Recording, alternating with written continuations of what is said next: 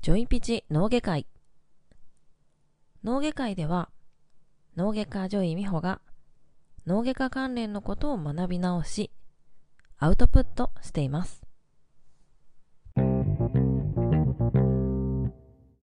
日は脳外科デイ今日のテーマはズバリ脳卒中にならないためにやること。つまり脳卒中の危険因子についてです。早速本題に入っていきますね。脳卒中ガイドライン2021では脳卒中の危険因子について8項目挙げられています。まず8個全部言ってしまいますね。1高血圧。2糖尿病。3脂質異常症。4飲酒喫煙。5心疾患。6肥満メタボリックシンドローム。睡眠時無呼吸症候群。末梢動脈疾患など。7慢性腎臓病。8血液バイオマーカー。この8個が脳卒中ガイドラインでは挙げられています。この中で自分で脳卒中を予防するためにできることというのは1番から4番高血圧糖尿病脂質異常症飲酒喫煙、まあ、つまり生活習慣病ですよね。もうそんなん分かってるわと言われてしまいそうですが、まあ、これについてさらっとお話をしようと思います。まず高血圧ですけど一般的には130の80ぐらいに抑えましょう病態によっては140の90というふうにも言われるのですがどういう時に140でよくってどういう時に130でいいのかというのは少し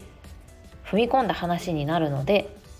基本的には健康な人は130の80が高血圧の指標ですよというふうに思っておいてください。でここでまだ若いからちょっとぐらい高くても大丈夫やろうというふうに思う人がいるかもしれません脳卒中に関して言うと年齢が高い人と若い人で比べてみると高血圧をしっかり予防した場合なんと若い人の方がより発症の予防ができたというデータがあるんですね。なのでもちろん若い人の方が少々高くても大丈夫だろうというそういう感覚は間違ってはないんですけどでも若い人ほどちゃんとコントロールした方が発症の予防に大きく貢献するということなので、まあ、年齢自分が若いからといって油断せずしっかり高血圧はコントロールしましょう。そしてですね次。糖尿病。私脳外科として脳卒中を起こしてしまった方。また血管がね細くなって脳卒中の危険があるという人の診断を何人もさせていただきましたが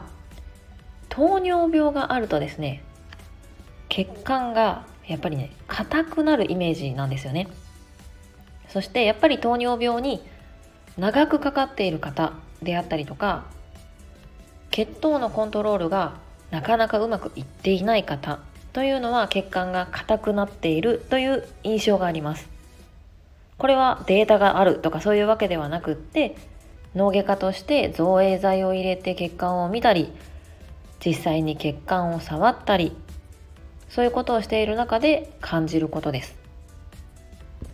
糖尿病のある方は特に他の生活習慣病血圧とか脂質異常症。これを持っているとさらに脳卒中を起こしやすいと言われていて糖尿病がある人の高血圧とか脂質異常症というのはさらに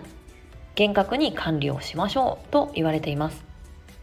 次に3番目が脂質異常症。これはいわゆるコレステロールと言われるやつですね。この脂質異常症っていうのは脳卒中の中でも脳梗塞そしてアテローム血栓性脳梗塞と言われるいわゆる動脈硬化で起こる脳梗塞。このタイプにすごく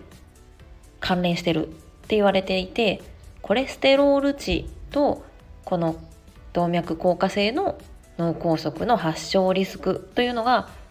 すごく密接に関わってるともう証明されてるんですね。ですので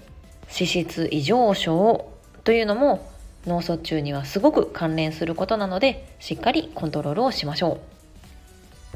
この今までの高血圧糖尿病脂質異常症というのはまずは食事そして運動療法をしてそれでもなかなか改善が見られない場合はお薬でのコントロールをしましょうという形になっています。これを聞いていただいている方でまだお薬は使っていないよという方は是非脳卒中のためにも高血圧とか糖尿病脂質異常症について気をつけてみてください。そして次に飲酒喫煙。これはよく診察でもどれくらい飲んでいいですか？とかっていう形で聞かれるものです。飲酒に関しては絶対ダメということはありません。この脳卒中ガイドラインでも少量から中等量の飲酒と大量飲酒を比べてみると少量中等量では問題ないと。ただ大量の飲酒というのは脳卒中発症のリスクが高いよとなってます。じゃあこの少量中等量ってどれくらいやねんという話ですが1日エタノール 24g 以下は OK として大量というのがエタノール 48g 以上となってます。いやいやだからそれってどれくらいやねんという話なんですがビールの普通の缶350のビールやったら1本 14g です。500ml の缶だと1本 20g です。